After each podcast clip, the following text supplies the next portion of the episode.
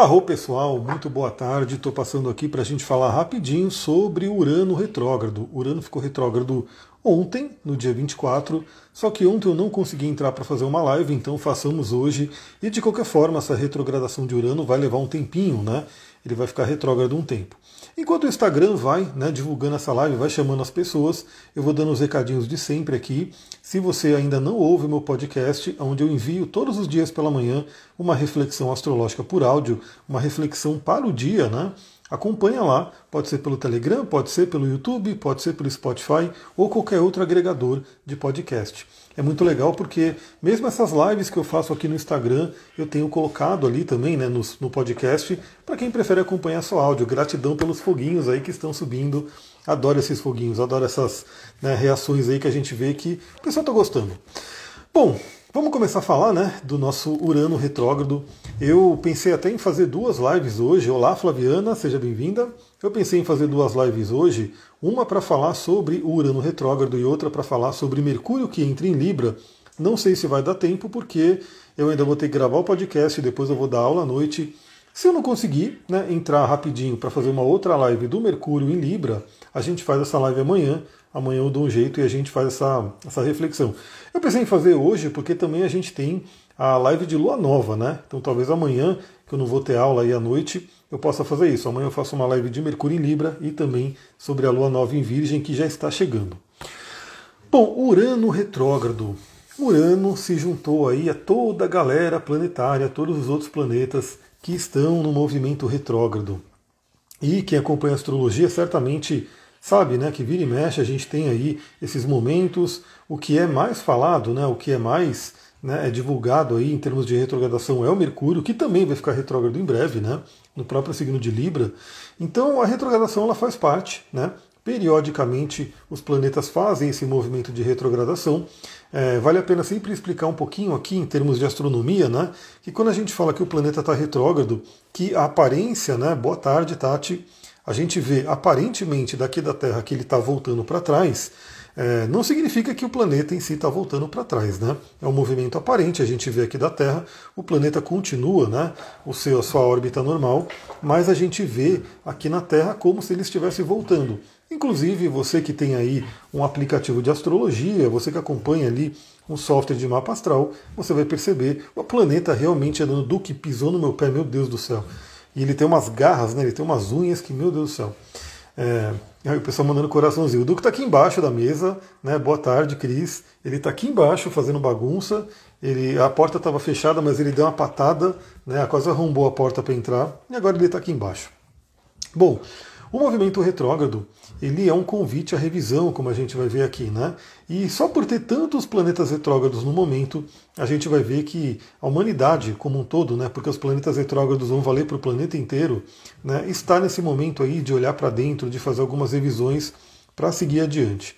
Porque sim, a gente está num momento aí da humanidade com muitas coisas acontecendo, né? até os movimentos planetários mostrando isso, né? e especialmente em 2025, 2026, a gente vai ter alguns movimentos planetários muito importantes. Né? Eu diria que toda essa revisão que a gente está fazendo agora já é uma preparação para isso, então que possamos fazer da melhor forma, porque tem muita coisa rolando, né? Cadê a panda? A panda tá lá em cima. A panda tá. É gato, né? Gato fica rodando para lá e para cá. O Duque é que fica sempre junto, né? Ele não tem jeito. Bom, falando sobre Urano retrógrado, que, como eu falei, começou a ficar retrógrado ontem, dia 24 de 8 de 2022, e vai ficar retrógrado até o dia 22 de janeiro de 2023. Então a gente tem aí praticamente até o ano que vem. O resto do ano a gente vai ter com Urano retrógrado. Aí todo mundo vai perguntar: isso é bom, isso é ruim? Né? Não tem bom ou ruim, tem características, e a ideia é que a gente possa trabalhar o melhor desse movimento, né, desse momento de retrogradação. Meu Urano natal é retrógrado, me sinto bem quando ele retrograda. É, basicamente você se sintoniza, né? É uma coisa interessante. E novamente, pessoal, eu, eu gosto de falar que não que a, a, energia de um retrógrado não é ruim, né? Eu não vejo como ruim, eu vejo como revisão. O que pode sim acontecer, deixa eu tomar uma aguinha aqui rapidinho. O que pode sim acontecer é dar uma certa lentidão em alguns processos, né? E também faz com que o planeta fique mais tempo atuando se ele estiver tocando um ponto seu. Né? Então por isso que é importante você ver essa live, você pegar o grau que eu vou falar aqui, né, os graus onde o Mercúrio, o, o Mercúrio não, Urano está passando, para você ver se você tem algum ponto, algum planeta nessa faixa de graus, porque aí sim você provavelmente vai sentir bem mais, né? Porque significa que o planeta ele vai ficar um tempão passando em cima daquele seu planeta ou ponto importante. Eu, por exemplo, estou passando né, por um momento onde Saturno está dançando em cima do meu Sol, né?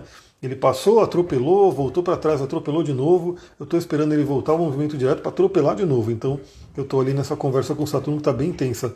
Sim, Urano está em touro. Né? Ele está em touro. Urano, como é um planeta lento, né? ele demora mais ou menos sete anos em cada signo. Ele já está em touro há um tempo, vai ficar ainda um tempinho. Né? Quando ele entrar em gêmeos vai ser uma boa mudança aí perante a humanidade. Mas por enquanto ele está trabalhando aí o arquétipo de touro. Então ele vai ficar seis meses, né, retrógrado praticamente, de agora, né, já está retrógrado até o início do ano que vem, e a gente vai ter todo esse tempo para trabalhar tudo que a gente vai falar aqui agora. O Urano está na minha casa 12 esse ano. Eu me resolvendo com um psiquiatra. Olha só, né, a casa 12 ela é uma casa muito profunda, muito intensa. O Saturno está entrando na minha casa 12, né? E pegando ali o meu sol. Eu estou me resolvendo com meus cristais, meus óleos essenciais, porque realmente, pessoal, Saturno. E assim, a gente vai ver que Saturno ele está fazendo uma, um, uma briga ali com Urano, né? E eu estou no meio dessa briga. Né? O meu Sol está ali junto com Saturno, no meio da briga de Saturno e Urano, e está vendo tudo em cima de mim. Então eu estou aproveitando aí meus olhos, meus cristais para ajudar muito, porque tá dose, viu? Tá muito complicado. Acho que está na minha casa 7, então dá uma olhadinha nos graus que eu vou falar aqui para você poder ver. Tenho a Lua 14 graus de touro, então vai ser bem influenciado por esse Urano, porque ele vai voltar até o grau 14. Né? Então ele já passou e vai voltar para mexer um pouquinho mais e depois ele volta andar para frente e segue o caminho dele. Falando em cristais, hoje mesmo essa pedrinha aqui me chamou, a maravilhosa crisopásio. Os cristais chamam a gente, né? Para quem já conhece, para quem já trabalha com o mundo cristalino, é como literalmente, né? Claro que a gente não ouve uma voz, né? Mas é como se você olhasse ali por um grupo de pedras e uma delas parece que ela te puxa, e a Crisopaz ela já tinha me chamado nos, alguns dias atrás. Eu não tinha pegado ela, até porque ela é uma pedra maior, né? Eu estava pegando pedras menores e saindo com ela. Mas hoje ela me chamou, meio que gritando, meio me intimando, e eu peguei ela para meditar. Uma pedra maravilhosa, né? Ela trabalha aí o chakra cardíaco, trabalha o anahata. E hoje mesmo eu estava fazendo meditações de manhã, né? Com ela, ativando o chakra cardíaco. Então os cristais eles ajudam demais, né? Para quem qualquer pessoa que esteja passando por uma turbulência, por um momento ali né, desafiador, é, os cristais ajudam e os óleos também ajudam muito. Aliás, eu vou dar dica de dois óleos para a gente poder utilizar aí nesse período de Urano retrógrado. Aí você vai utilizando ao longo das suas meditações e assim por diante. Saturno a 11 graus em touro na casa 9. Então, seu Saturno natal está em touro, né, pelo que eu entendi.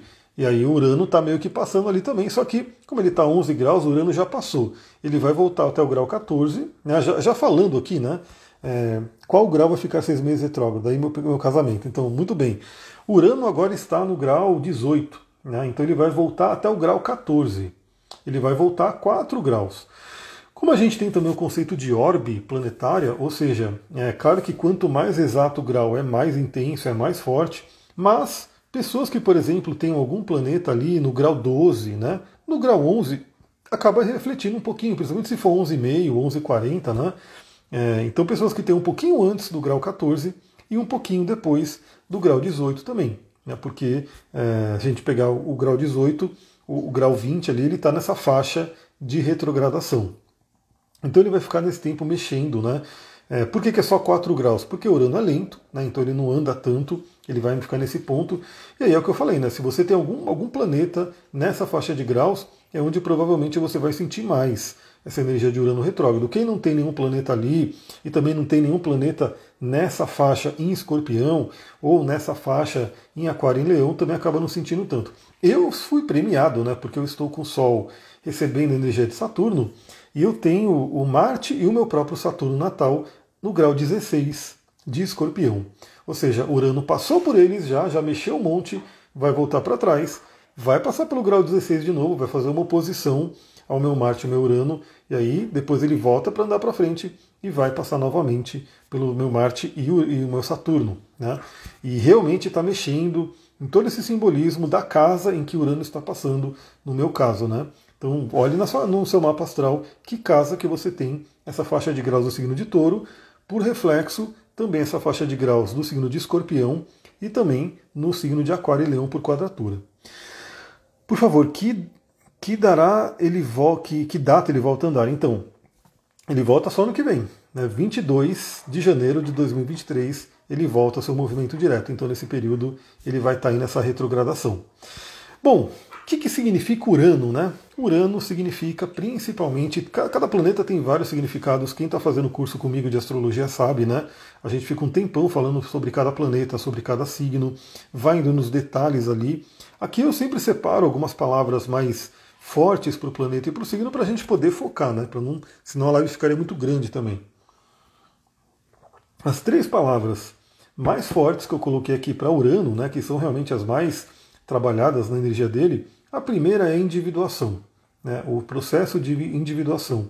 Então eu sempre falo que Urano ele é um planeta que ele tem praticamente a órbita dele, pelo menos hoje, né, que meio que acompanha uma vida de um ser humano. Né? A órbita do, do Urano hoje ele leva 84 anos para dar volta no zodíaco inteiro. Ou seja, hoje em dia não é tão incomum uma pessoa viver 84 anos ou até mais. Né? É, antigamente as pessoas acabavam morrendo mais cedo, tudo, né? mas hoje em dia acaba vivendo pelo menos ali os seus 84 anos sem tanta dificuldade. Talvez não tão bem de saúde, mas vive, né? Então é interessante notar que uma pessoa hoje, ela vive sim, ela tem a possibilidade de viver todas as experiências do trânsito de Urano. Ou seja, Urano passando em todo o mapa dela, passando por todas as casas, atuando ali, fazendo todos os aspectos com todos os planetas. E isso traz uma coisa bem interessante de individuação. É, os outros planetas transpessoais, a pessoa já não vive né, uma vida que pega o ciclo dele inteiro. Por exemplo, Netuno, com um ciclo de 165 anos, eu ainda não vi, né, não é muito comum hoje pessoas viverem 165 anos para dizer que vai passar o ciclo de Netuno inteiro. Né? Então, geralmente, a pessoa passa meio ciclo de Netuno. Então, Urano ele fala sobre a individuação, que é torne-te quem tu és. Tenha coragem de ser quem você é. Né? É muito interessante essa, essa questão de Urano, porque ele realmente ele não tem medo de ser diferente, ele não tem medo de, de pensar diferente, né? Ele é um planeta que tem uma peculiaridade né, do, da rotação dele, que é deitada, ele é meio diferentão mesmo. Então ele traz realmente esse conceito de que a gente aceita ser quem a gente é. Porque na nossa sociedade a gente tem muito uma questão hoje, né? Das pessoas terem que se adaptar. Né? Que é a famosa persona, é a famosa máscara, ou seja, a pessoa ela não, não tem como ela às vezes viver a essência dela, porque a sociedade pode não aceitar, ela tem que se encaixar num grupo, tem que se encaixar né, na vida. E é fato, né? A gente tem sim também que olhar para a sociedade, para o grupo, não dá para a gente simplesmente fazer o que quiser, né? Como dizem aí os ocultistas, faça o que tu queres, há de ser tudo na lei, é legal, mas desde que o que tu queres não vai também né, prejudicar outras pessoas. Mas no geral as pessoas tendem a ser mais presas, né? não, não consegue viver a sua essência. Até porque muitas vezes a pessoa nem sabe qual é a essência dela, nunca fez um processo de olhar para dentro. A gente é muito, muito influenciado desde criança por pais, educadores, né, parentes, amigos e principalmente né, é, toda a mídia, televisão, rádio, agora internet, e a gente acaba sendo influenciado. Então, para a gente poder saber quem a gente é, Urano nos convida o quê? A sair um pouco dessa, dessa loucura do mundo né, e poder se conectar mais com a gente. Nesse sentido de individuação, é, e Urano ficando retrógrado, a gente já vai ver que ele traz uma outra energia, né? Eu quero compartilhar. Eu estou fazendo a leitura do livro Como se tornar sobrenatural, do Dr. Joe Dispenza. Recomendo demais. É um livro que eu acho que todo mundo deveria ler. E eu estou num capítulo, né, exatamente num capítulo que eu já estou mais da metade, acho que eu estou no, no, quase 60%. E eu estou no capítulo onde ele já começa o capítulo descrevendo a, a, experiência que ele teve, né, um belo dia, uma bela noite, não sei. Era uma bela noite, né, porque ele fala até do, dos comerciais serem colocados à noite. Dele vendo um comercial de um remédio na TV e ele analisando né, de uma forma profissional ali toda a estrutura do comercial, da propaganda, tudo que eles estavam utilizando ali de gatilhos para poder ultrapassar o córtex pré-frontal, né, para ultrapassar a questão mais racional e chegar no nosso sistema límbico, chegar no nosso inconsciente e fazer uma programação.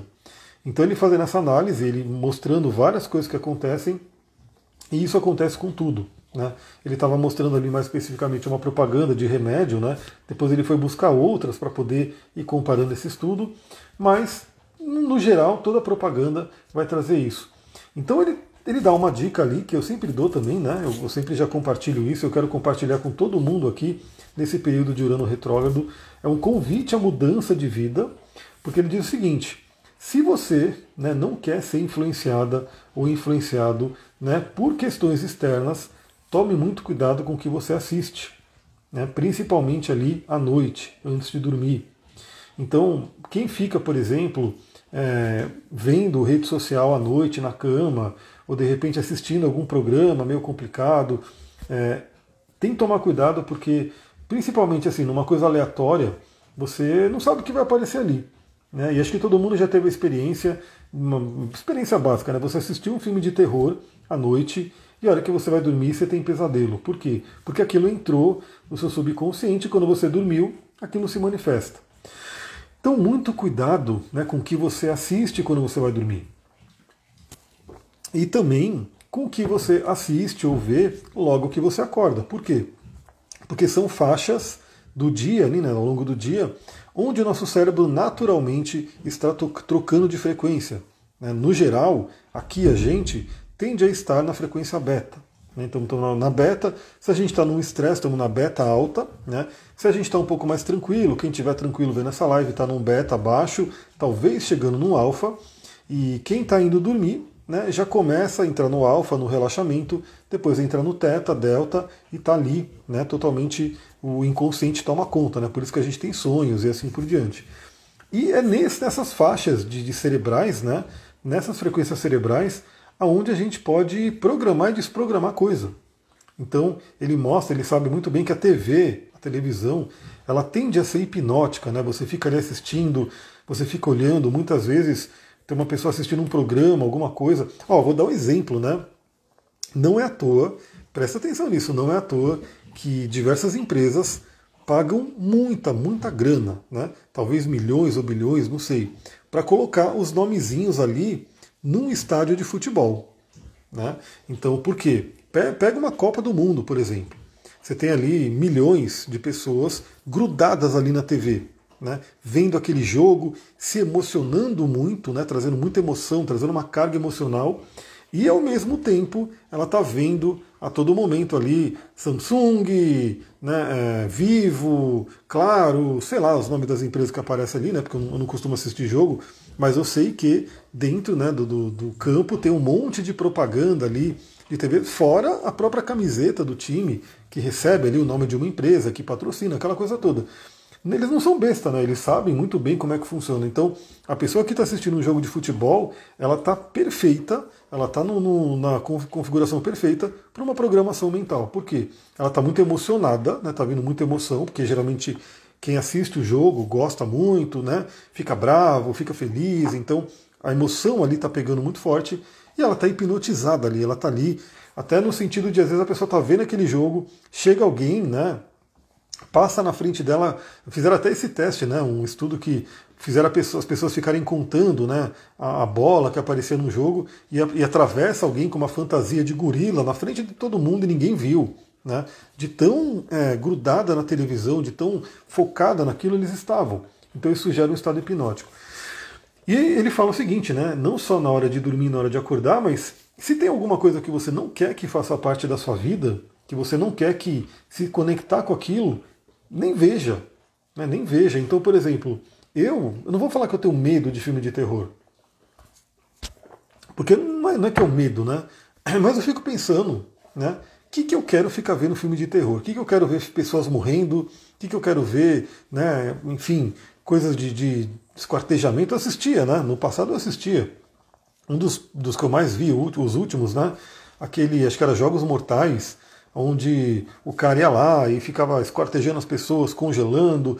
E aí você fica pensando, né? Para que que eu vou assistir um filme desse? Qual que é a, o que, que vai trazer para minha vida? Vai trazer para o meu inconsciente essas questões, né? De medo, de dor, de, de tristeza, de morte, enfim. Então eu prefiro nem assistir. Falo, que que eu vou assistir um filme de terror, né? Mesmo que tá todo mundo falando, mesmo que tá ali, eu prefiro não assistir. Esse foi só um pequeno exemplo, mas Veja, aquilo que você não quer que faça parte da sua realidade, da sua vida, evita ter contato.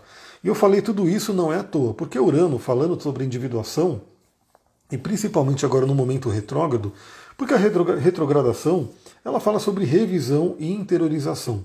Né?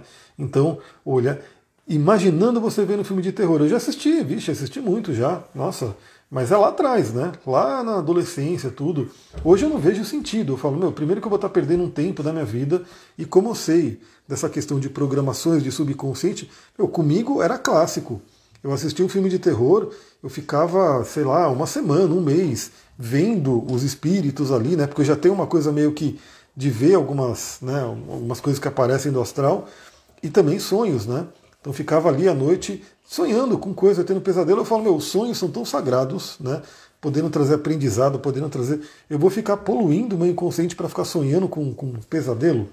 Aí eu prefiro não. Então, em revisão e interiorização. Então, esse Urano, voltando para trás, pode ser aquele convite para você realmente olhar para a sua vida e ver o que, que pode estar influenciando ela. Influenciando de uma forma que não está legal, né? que está atrapalhando você ser quem você é. E justamente isso, quem. A panda lá, falando a panda, a panda apareceu, pulou o muro e vai para o mato porque ela gosta de ir para o mato. Tá ali. Mas ela não vem aqui na live nem ferrando, né? Se eu chamar. Então, o que, que de repente pode estar te influenciando? Então, a dica que eu dou, né? Cuidado com rede social, né? Cuidado com televisão, cuidado com rádio, com filme, com aquilo que você lê, de repente. Faz uma seleçãozinha, faz um filtro melhor, né? Até porque nesse momento a gente está né, com o, o, o Sol em Virgem, que é um signo de análise, é um signo de você poder fazer um filtro ali naquilo que você quer para sua vida. O Mercúrio vai entrar hoje em Libra, mas ele vai ficar retrógrado também e volta para Virgem, né? passa um pouquinho mais em virgem ali. Então, utilize essa energia de análise e fala o que, que eu quero colocar no meu campo. O que, que pode estar atrapalhando eu ser eu mesma, eu mesmo. E aí você pode ver que de repente aquele tempinho que você vai ganhar, né, que seja 10 minutos, 20 minutos por dia, não vendo tanto uma rede social, né, não assistindo um programa, alguma coisa que você de repente filtra e tira da sua vida, vai ser aqueles minutos para você poder olhar para dentro. E você vai poder olhar para dentro com a ajuda de cristais e com a ajuda de óleos essenciais para poder acessar cada vez quem você é. Novamente, Urano é aquele convite que diz: torne-te quem tu és. Seja né, a sua essência, seja quem você é. E leve essa. Aceite a diferença e leve essa diferença para o mundo. Bom, Urano também fala sobre liberdade. E aí, essa liberdade tem bem a ver com a, o torne-te quem tu és. Porque conforme você vai se libertando das couraças, se libertando das amarras, eu trabalho com a terapia corporal que estuda muito isso, né? Couraças que a gente pode ter no corpo, em volta dos chakras, que vem de traumas, vem de dores, vem de questões profundas né, que aconteceram na nossa infância ou algum momento da nossa vida. Quando você vai tirando essas couraças, quando você vai tirando a armadura, isso tem muito a ver, inclusive, com a quadratura que Urano está fazendo com Saturno e que vai se intensificar. vou colocar a data aqui, o período, né, a faixa de tempo que essa quadratura vai se intensificar. Então, conforme você vai tirando a armadura, aliás, eu estou muito propenso. Né, é, quem está aqui responde, né? Você já leu um livro chamado Cavaleiro Preso na Armadura? Né, se eu não me engano, do Robert Fisher. Né, é um livro pequenininho, um livro bem curto, mas muito profundo, traz muitas reflexões. Tanto que eu fiz, se eu não me engano, eu fiz cinco ou seis lives falando sobre esse livro. Lá atrás, lá um bom tempo, tá perdido aí no YouTube, né? Deixa eu ver até se eu acho aqui. Eu vou até ver se eu acho aqui. Cavaleiro preso na armadura. Cavaleiro preso na armadura. Porque eu acho que eu fiz umas cinco lives. Não sei se todas estão no YouTube. Mas é um livro incrível. Tem tudo a ver com esse momento também. Eu estou propenso a fazer de novo essas lives, né? É, deixa eu ver aqui. Deixa eu ver se aparece. Ah, a Samantha lembra das lives. Deixa eu ver aqui, tem narração dele. Cadê as minhas lives? Cadê as minhas lives? Eu não sei se está aqui. Eu sei que está no, no, no, IGTV. Ó, tá aqui, ó. Aqui, ó. Reflexões sobre o livro Cavaleiro Preso na Armadura, parte 1, né? Há dois anos. Então tem aqui essa live e vai ter aí, é, acho que eu tenho algumas outras que eu fiz aí, não sei se eu coloquei tudo ali, mas é um livro bem interessante e vai falar sobre isso, a gente tirar essas armaduras que não permitem a gente ser quem eu é.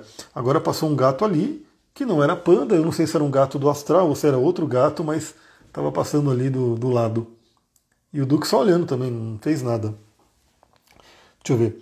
É, deixa eu pegar aqui os comentários. Por isso, desde o ano passado, estou reformulando meu casamento, discutindo melhorias e o que incomoda, né? E este Urano chegou na minha casa 7. Com certeza, Urano na casa 7 dá uma balançada mesmo. Tem horas que fico sem paciência, dá vontade de jogar tudo para o alto, eu imagino. Então, mas Urano ele vai trazer essa libertação. Né? E a libertação pode ser jogar tudo para o alto ou pode ser reformular, né? revisar uma situação para poder fazer diferente. Então tem muito isso, né? Ó, se puder, por favor, vou catar essas antigas por enquanto, então. É, eu estou pensando, de repente eu mando essas antigas lá para o canal do Telegram e se a galera quiser, se a galera sentir, eu faço, porque eu estou muito propenso, eu gosto muito também de acompanhar, né? eu não acompanho tanto live, eu acompanho mais os podcasts, mas é, pessoas que fazem né, reflexões sobre livros, sobre resumos, eu acho muito interessante, porque eu adoro ler, principalmente esses livros que trazem um conhecimento para a vida. Né? Então estou bem propenso a fazer sobre o Cavaleiro Preso na Armadura, sobre é, os quatro compromissos, e assim vai, né? Vários livros que vale a pena a gente refletir. Até porque eu tomei contato com uma realidade que tem pessoas que realmente têm uma dificuldade de ler, de se concentrar no livro, acaba não, não lendo, queria ler, mas não, não tem uma facilidade para ler. Então, de repente, as lives fazem com que a pessoa tome conhecimento do que está ali no livro, sem ter que ler o livro especificamente, né? Que às vezes a pessoa realmente não tem tempo, não consegue, por qualquer motivo não consegue ler o livro, né? Prefere é, assistir uma live ou ouvir uma live. Então, liberdade, né? O que nos prende, o que pode estar te prendendo? Pessoal, eu vou trazer aqui o Bob Marley, né? Bob Marley ele tem uma frase que tem tudo a ver com isso. Ele diz o seguinte, né? A maior escravidão é a escravidão mental, né? É quando a nossa mente está presa, quando a nossa mente. E isso novamente tem a ver com isso, né? As programações que a gente recebe a todo momento. Tem gente que fala inclusive das frequências né? Olá, boa tarde. Tem gente que fala inclusive das frequências, onde trocaram né, a frequência que era de 432 Hz e colocaram uma outra frequência, porque essa frequência modifica ali a nossa, nossa mente. Enfim, é fato que a gente sabe que quem está no poder quer continuar no poder, quer crescer esse poder, e uma forma que eles têm é realmente controlar a mente das pessoas. Né? Então isso acontece mesmo, a gente sabe, né? E aí perceba na sua vida, né, eu sempre falo aqui para a gente, né, para o indivíduo, perceba na sua vida o que, que pode estar limitando a sua liberdade. Né? Qual é a crença, qual é o pensamento, qual é a situação né, que pode estar tirando a sua liberdade. Boa tarde, Bárbara, seja bem-vinda. E também Urano fala sobre surpresas. Né? Então, Urano é aquele planeta que vem e às vezes joga uma bomba no nosso colo, às vezes joga uma bênção no nosso colo, Depende, né? Depende de como a gente está. E muitas vezes, olha que interessante, né? É, também essa coisa de saber se é uma bomba ou se é uma bênção é uma coisa que não tem muito como saber, né? Porque às vezes cai alguma coisa no nosso colo, parece uma bomba, mas ao longo do tempo você vê que era uma bênção. Né? Então, às vezes também a gente tem que pensar nisso, né? A gente acaba julgando muito rapidamente né, uma situação, alguma coisa que aconteceu, e, e, aí a gente pensa que é uma coisa horrível, meu Deus, aconteceu uma coisa horrível, e de repente aquilo se torna uma bênção. Então, um convite também, né, para essas surpresas que podem vir, e novamente, aí você tem que olhar no seu mapa. Quem quiser vir fazer um atendimento, a gente, ontem mesmo eu estava fazendo uma, uma, revisão com uma cliente que eu já atendo, ela está passando por umas questões intensas na vida, e a gente foi vendo ponto por ponto, pessoal, a gente vai passeando pelo mapa para quem já viu, né, para quem inclusive já fez atendimento ou faz o curso, eu uso um programa onde a gente vai fazendo ali os trânsitos, a gente vai fazendo a revolução, as progressões, e a gente vai vendo datas específicas, vamos trocando uma ideia. Claro que não só do Urano, né? Então a gente vê aonde o Urano vai estar atuando na sua vida, mas também o Júpiter, também o Saturno, a galera toda.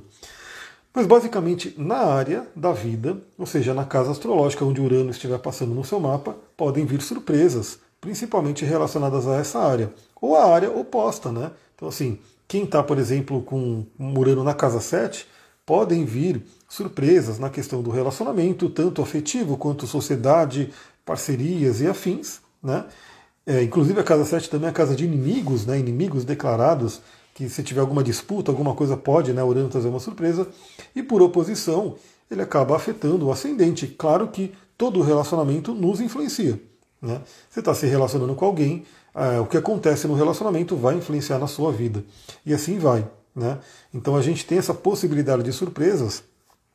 Podem ser boas, podem ser ruins, mas vamos lembrar que o bom ou ruim vai ser uma questão muito de perspectiva, até de tempo. Às vezes uma coisa é ruim para aquele momento, mas ao longo do tempo você vê que foi uma coisa boa. Eu diria que, olha lá, a gatinha está ali, a Clarinha está ali. Ela estava ali bebendo água. Aqui é assim, é gato passeando. Agora também só tem gato e cachorro, porque né, eles, eles convivem bem, não dá para ter outros bichos não. Tenho, a mim tenho na casa 8, em cima do meu Sol, o meu Quiron. Eu não sei, Urano agora em trânsito, ele está passando na sua casa 8, é isso? Ele está fazendo, tipo, você tem a casa 8 em touro.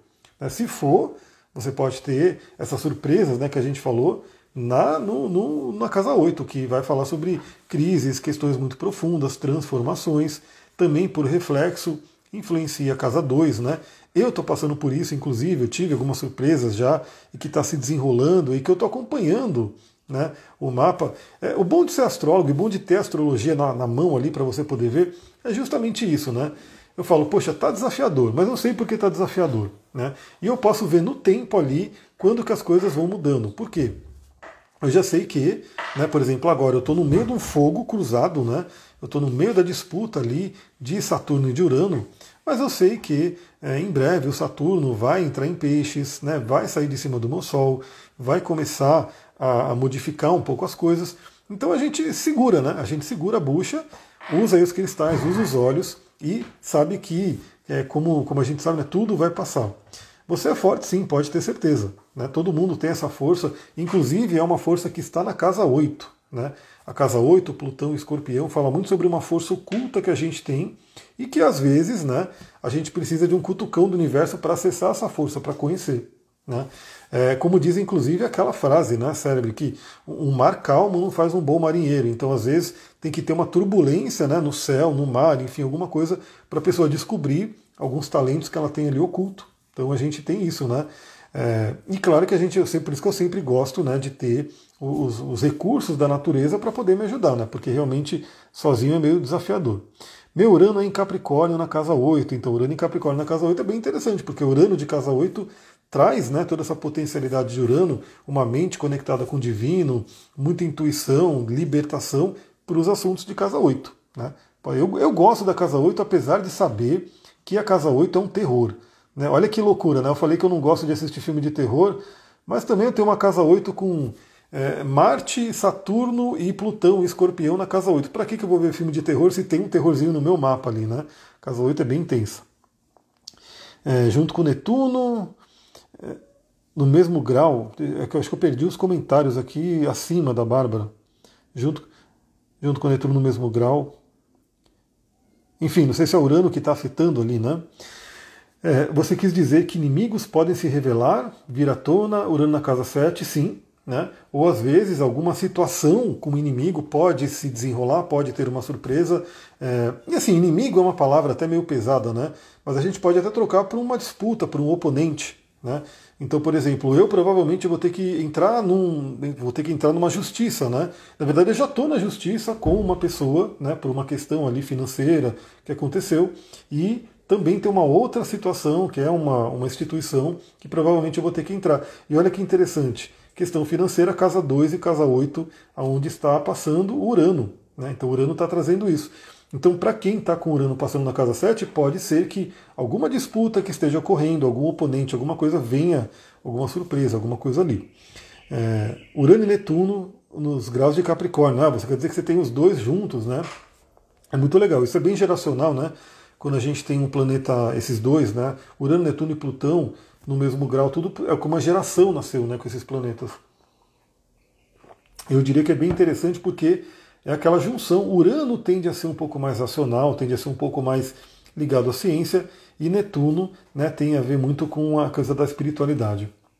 É, pessoal, porque a casa 8 ela não tem jeito, não tem jeito. Eu pego o mapa para fazer, eu pego o cliente para atender e a pessoa fala: Meu, minha vida tá complicadíssima, tá acontecendo um monte de coisa, tal, eu vou ver, tem alguma coisa acontecendo na casa 8 do mapa da pessoa. Seja uma, uma lua progredida na casa 8, uma lua progredida em escorpião, um trânsito de casa 8, um mapa de revolução envolvendo escorpião e casa 8, ou tudo junto, né? porque geralmente as, as técnicas vão se somando. Né?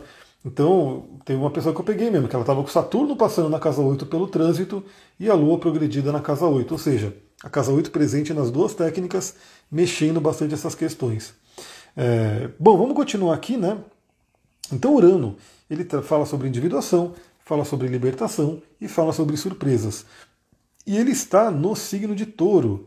Deixa eu ver, boa tarde. A Urano está transitando na casa 9, tem o Quiron a 28 graus de touro. É, então o seu Quiron ele vai receber é, essa, esse impacto de Urano mais para frente. Eu também tenho Quiron a 27 graus de touro. E eu já estou esperando, né? Se eu não me engano, é no ano que vem. Se eu não me engano, no ano que vem Urano vai passar, vai fazer uma conjunção com o Quiron. Mas pode ser um pouquinho antes também. Depois eu posso até ver aqui. Mas ainda não vai impactar, ainda não é a hora. Assim, já tem um certo impacto por estar no signo, mas a conjunção exata vai um tempinho ainda, porque, ó, como a gente já viu, ele está no grau 18, vai voltar para o grau 14, né? Só no ano que vem ele volta ao movimento direto, então ele ainda tem um chãozinho para chegar no grau 27, 28. Vou buscar minha filha, beleza, essa live fica gravada e aí depois eu, inclusive, estou colocando ela em todas as plataformas que você prefira para todo mundo poder ouvir, assistir, como, como, como quiser, né? Minha meta aqui é compartilhar, então assim, eu quero compartilhar e cada um ouve, né, ou assiste como for melhor. Então a gente tem que pensar também no signo que Urano está. Urano está no signo de touro, né? então por isso que eu tenho falado para todo mundo, né? Olhe a área de touro do seu mapa, se você tem planetas em touro, né? pode ter um Sol em touro, pode ter uma Lua em touro, né? E assim por diante. E o grau específico, né? Do grau 14 a 18, basicamente ali no meio do signo de touro.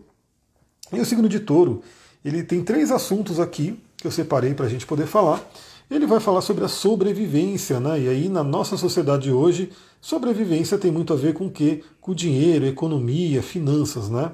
É, antigamente a nossa sobrevivência era você plantar, colher, você colher né, um, alguma coisa na floresta, né, coletar, até caça, né, que o ser humano fazia, enfim. Hoje a nossa sobrevivência envolve o quê? Ter dinheiro, né, ter dinheiro disponível para poder comprar as coisas. Para poder comprar comida, para poder pagar pela sua casa, né, seu abrigo, para poder pagar pelo deslocamento. Então, Toro acaba falando sobre isso, tudo o que é necessário para a nossa sobrevivência. A gente pode dar uma resumida na questão dinheiro, mas claro que vai além, né? Então, assim, às vezes a pessoa não, não é o dinheiro que está pegando para ela, mas alguma outra questão de sobrevivência que vem à tona ali. Aliás, esse Urano em Touro, ele está sendo um convite muito interessante, acho que muita gente tem visto, né? O movimento aí de minimalismo, o movimento de essencialismo, o movimento de pessoas se voltando para a natureza, né? É, saindo de corporações, indo morar na, na, no, no, mato, na roça, né? inclusive mandaram um vídeo para mim, né? Porque eu fiz isso basicamente, né? Eu saí do mundo corporativo, vim para o mato, né? Estou fazendo ter uma outra vida. E me mandaram uma, um vídeo de uma pessoa que fez isso também, saiu do mundo corporativo, está morando na montanha, planta a comida, a própria comida. Eu ainda não planto toda a minha comida, não, eu planto só algumas coisas.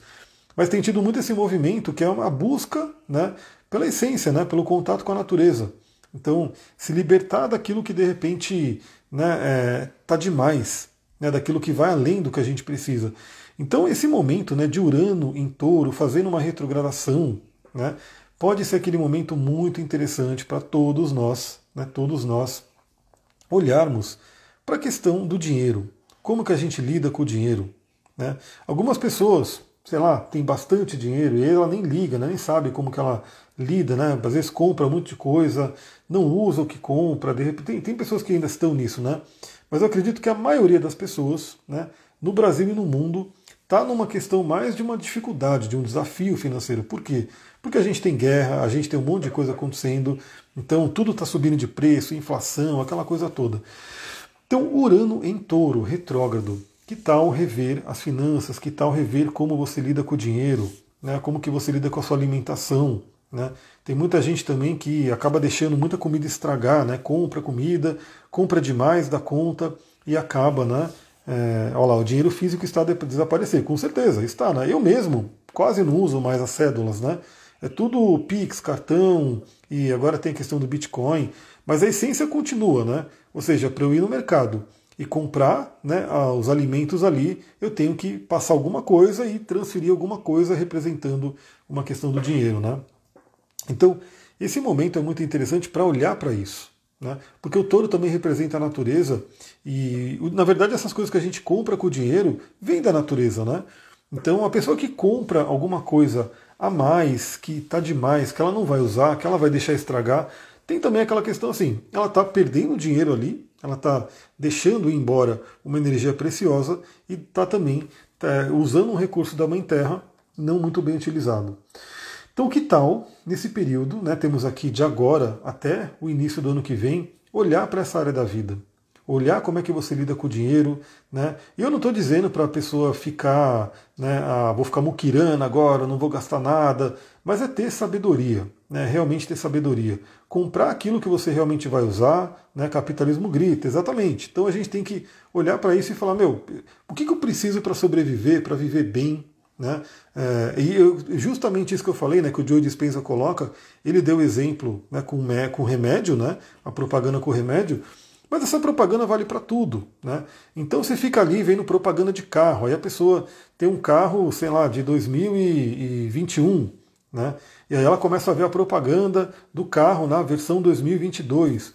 E a propaganda toda feita, toda muito bem feitinha, muito bem estudada, para entrar na mente da pessoa e a pessoa fica com aquele desejo, eu preciso ter esse carro novo de 2022, porque o meu a lanterna é deitada, agora a lanterna é vertical, agora a lanterna não sei o quê. Algumas pequenas mudanças que eles fazem, né, mas que eles colocam na propaganda uma coisa maravilhosa. E a pessoa vai lá e quer comprar o carro, e às vezes compra o carro, se endivida, né? Aí ela começa a ter um monte de dor de cabeça, um monte de problema, porque ela comprou um carro novo, tem boleto para pagar, tem um monte de coisa porque foi influenciada por uma propaganda. Então lembra que eu falei ali atrás, olha como tudo se interliga, né? Da gente tomar cuidado com o que a gente assiste, com aquilo que entra pelos nossos sentidos, porque hoje em dia a gente sabe que tem muita gente querendo a nossa atenção e quer a nossa atenção para quê? Para poder levar dinheiro, para poder né, ganhar nossa mente. Então, quanto mais a gente filtrar aquilo que entra na nossa mente, melhor. Estou há um tempo nessa visão e mudança na minha vida, fazendo essa autoanálise. Maravilha! Então é bem isso, né? É cada um de nós. Eu, eu sempre falo aqui para a gente fazer um trabalho individual, né? Porque o individual influencia no coletivo. Então cada pessoa olhando para si vai influenciar no coletivo, vai melhorar no coletivo. Então, falando na questão da sobrevivência, vamos revisar isso né, para cada um de nós. Toro também fala sobre o corpo. Toda essa questão corporal, do corpo físico. Então, como que você lida com o seu corpo? Como que você tem lidado com o seu corpo? Como que você tem cuidado do seu corpo? Olha que interessante a gente vai ter, já temos o Sol em Virgem, agora no sábado a gente vai ter uma Lua nova em Virgem, que vai falar muito sobre isso, né? E temos Urano em Touro fazendo uma revisão. Então pensa nisso, né? Como é que você tem cuidado do seu corpo? Eu mesmo falei para vocês, né? É, quem me acompanha né, no, no, nos podcasts e nos stories, eu voltei a correr. Né? Eu fiquei um tempo e não estava dando tempo de correr, não conseguia correr, embora eu adore, embora eu saiba que faz muito bem. Né? Faz muito bem para a maioria das pessoas. Para mim, eu sei que faz muito bem. Eu tinha parado de correr. Né? Falar, ah, para quê? Não precisa. Até porque eu ouvi algumas pessoas falando, não, o importante é a parte mais da academia, né, do treino, de, de músculo, de peso. E eu olhei aqui, e aí, olha só, olha só que interessante. Estou pegando esse. Tudo que eu falei aqui eu estou pegando. Eu acabei sendo influenciado do tipo, meu, o que importa é eu ir na academia fazer exercício, né? Puxar ferro e não sei o quê era o que realmente era o mais importante, porque eu acabei ouvindo isso, né? E ouvindo de um especialista, de uma autoridade, eu comprei isso. Só que eu fui percebendo quanto isso foi afetando a minha vida, porque é, aí o, o cardiorrespiratório, né, o coração já não estava. Eu falei, meu, tô, tô sentindo uma diminuição. Além de ter um Saturno em cima do meu Sol, que tira a vitalidade, aliás, fica esse convite. Você que está com baixa vitalidade, está com baixa energia, está com desânimo, faça o seu mapa. Olha como é que está a galera toda atuando ali. Porque pode ser que seja assim, um tio Saturno influenciando, um tio Plutão influenciando, e aí pelo menos você tem uma visão ali e uma orientação do que fazer com aquilo. Então eu percebi que realmente eu estava sentindo um sufoco, um aperto no peito, um, um pulmão né, já não tão né, potente, o coração também não. Eu falei que eu preciso voltar a correr. Né, e estou voltando a correr. E hoje, hoje foi o dia que eu, depois de um bom tempo, corri de novo 10 quilômetros. Né? Tanto que eu fiquei um tempo parado de corrida, que quando eu ia correr, putz, conseguia correr 4, 5, 6 quilômetros. tinha corrido 8 no máximo, né? E, e já meio que cansado querendo parar. Ou hoje, né, de manhã, corri meus 10 quilômetros bonitinho ali. Agora minha meta é aumentar um pouquinho esse, esse, essa quilometragem e aumentar um pouquinho o ritmo, né? E estou me sentindo muito bem, né? O coração começa a ficar mais forte, começa a ficar melhor. É muito interessante todo esse simbolismo astrológico, né? Urano também me deixa largada na BR. E para mim o pior é o Saturno, né? Saturno ele tem um peso, né? E 10K é muito bom, exatamente, né? É um 10Kzinho ali, é uma meditação, é um exercício físico, é um contato com a natureza, é maravilhoso. E é bem isso, né? Porque Saturno representa ali uma, um peso, representa uma sombra. Claro que ele tem um lado bom dele também, né? O, o aprendizado, tudo, mas ele traz uma coisa pesada. E ele rege Aquário, né? E o signo oposto é Leão, e Leão rege o coração.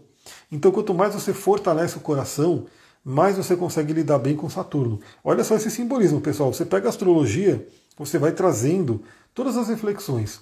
No próprio livro do Joe Dispenza, né, ele traz todo o estudo do Hearth Math Institute, né, da coerência cardíaca, é, onde sim se, se mede isso em laboratório, em estudos, que um coração pesado, um coração com sentimentos ruins, né, com medo, com raiva, enfim, ele funciona de uma forma não coerente. Ou seja, existe um descompasso entre o coração, o cérebro, um afeta o outro de uma forma não legal. Então é uma coisa fato, né, que você percebe quando as emoções não estão boas, seu coração não está bem, seu pensamento não vai estar tá bem. E quando você fortalece o coração, quando você, tanto que a meditação né, do Math Institute é focada no coração, os tântricos, os yogis já faziam isso também há muito tempo, o Anahata, né, que é o nosso centro cardíaco. É, eu também, no estudo que eu faço, né, tem uma substância que a própria ciência batizou dentro do nosso corpo, chamada anandamida, né, que é uma substância que traz a bem-aventurança, traz a felicidade, porque ananda em sânscrito é a bem-aventurança, a felicidade. E a gente produz isso no nosso corpo. Só que num coração pesado, num coração triste, num coração raivoso, não se produz. Né? Então, você fortalecendo o coração, e a melhor coisa para fortalecer o coração é um cardiorrespiratório, né? É um exercício de cardio, você começa a sentir a diferença. Então, eu fazendo minha corrida ao longo do dia, né, de manhã, é como se o coração ficasse feliz, ficasse irradiando. Depois, eu já meditei de manhã, vou dar uma meditadinha agora também à tarde, pulsando o coração, fazendo com que vá energia para o cérebro e para o corpo todo. Né? Então, olha que interessante. Você pega, um, às vezes, isso é uma magia astrológica também. Né? Você vê um desafio ali no mapa, você fala, pô, o que, que eu posso fazer para vencer esse desafio? Quando a gente fala de magia astrológica, não tem que ser necessariamente, ah, vou fazer todo um ritual, vou fazer todo um, um processo ali, né, com, com símbolos, elementos. Não, às vezes a magia astrológica envolve uma questão que você vai fazer mesmo, uma prática, né, uma questão física. Então, assim, Saturno está ali, né, fechando o meu Sol, que é o coração, porque ele está em cima do meu Sol, Vamos fortalecer o sol. Como que eu posso fortalecer o sol? Uma das formas práticas é a corrida. Então comecei a fazer. Bom, estou falando tudo isso não é à toa, porque ah, também só para finalizar, né, então o, o touro rege o corpo, vale a pena a gente rever como a gente está cuidando do nosso corpo, como a gente está lidando com o nosso corpo. Teremos uma lua nova em Virgem agora no sábado, um grande convite para trabalhar a cura pessoal, trabalhar a própria autocura e os cuidados com o nosso corpo. Envolve alimentação, envolve descanso, envolve meditação, envolve uma série de coisas que eu estou sempre falando aqui também, né? É uma área que eu gosto muito, né? O, o, trabalhar nossa performance, a saúde, principalmente de forma natural. E o touro fala sobre tudo que é matéria, né? o contato com a matéria, que pode ser revisto, como eu falei, né? tanto o nosso corpo quanto com a parte financeira. Agora, qual é a, a, a treta que eu falei? Né? Por que, que eu falei também tanto de Saturno? Porque, principalmente nos primeiros dias de outubro, a gente vai ter uma forte quadratura entre Urano e Saturno. Bom, uma curiosidade astrológica e mitológica né, para todo mundo é que é o seguinte: é, Urano ele é o pai de Saturno na mitologia. Né? Urano vem do deus Ouranos, o deus céu. E ele, né, ele tinha relações com Gaia, que era a mãe terra. E aí estava formando ali vários filhos, os titãs, né, chamaram de titãs. E dentre eles o Saturno, né, Saturno era um filho de Urano. E aí, só que Urano, ele, ele era muito espiritual, né? era muito uma coisa do espírito. E ele não gostava dos filhos. Ele fala, mas isso aqui é imperfeito, isso aqui não é legal, esses filhos. E ele meio que é, jogava eles fora, jogava eles no tártaro, era alguma coisa assim, né? Ele meio que excluía os filhos. E aí Gaia foi ficando chateada, né? Porque, pô, ele não aceita meus filhos, eu tô aqui só né, gerando, gerando, e ele não aceita. Aí ele, ela deu uma foice né, pro, pro Saturno, que era Cronos também na mitologia grega, e aí instruiu ele, né? Como é que ele poderia fazer para poder né, castrar o pai. Então Saturno foi lá no momento em que Cronos, né, no momento que Urano, né, Uranus, foi ter a relação ali com a, com a Gaia, o Saturno apareceu com a foice e passou no membro, né, no falo do Uranus. Né? Isso tem uma representação simbólica muito grande, ou seja, ele literalmente destronou o pai. Né? O pai ficou, né, Urano foi jogado ali a, a, de lado, né? Saturno tomou a posse né, do reinado de todo. O, o, membro né, do Urano caiu no mar e do sangue vieram as eríneas, né, se não me engano, as fúrias, que tem uma coisa muito de vingança, e da parte do sêmen veio a, a Afrodite. Então Afrodite, inclusive, nasceu desse momento né, com Urano. É uma coisa bem. Veja como Afrodite é uma deusa antiga, né? Ela vem ali antes do próprio Saturno, ela é filha do, do próprio Urano. Então, o Saturno foi lá, destronou, né, ficou, tomou conta, só que que, que Saturno falava? Bom, se eu fiz isso com meu pai, meus filhos farão isso comigo. Então Saturno ia lá e comia todos os filhos também, né? Até que a, a, a esposa de Saturno falou: Meu, não, não, não tá legal, não tá legal.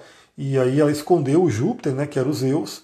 E aí o Zeus ficou escondido ali, cresceu. Né, quando Zeus cresceu, ele deu lá uma substância para o Saturno é, vomitar todos os signos, né, colocar para fora todos os filhos que ele já tinha comido, que eram os irmãos de Zeus, e aí eles também destronaram Saturno, aquilo que ele sabe que ele profetizou se realizou, né? E aí Zeus ficou sendo o deus do Olimpo e assim por diante. Bom, uma pequena curiosidade mitológica que é muito interessante, porque quando a gente estuda astrologia, a gente estuda os mitos, e os mitos falam sobre a nossa psicologia mais profunda. Então, imagina que pai e filho estão né, se degladiando no céu. Isso não vem de agora, né? Esse movimento de quadratura de Saturno e Urano vem pelo menos aí há um ano, quase dois anos. Por quê? Desde que Saturno entrou em Aquário, Aquário é um signo que faz quadratura natural com Touro. Touro é onde está Urano. Então a gente tem essa quadratura que é tensa, né? é grande, é uma questão bem forte de libertação, né? libertação de aprisionamentos. Né? O que, que eu separei aqui de, de reflexão? Ó, já está acontecendo, mas vai ficar mais forte no início de outubro, nos primeiros dias de outubro.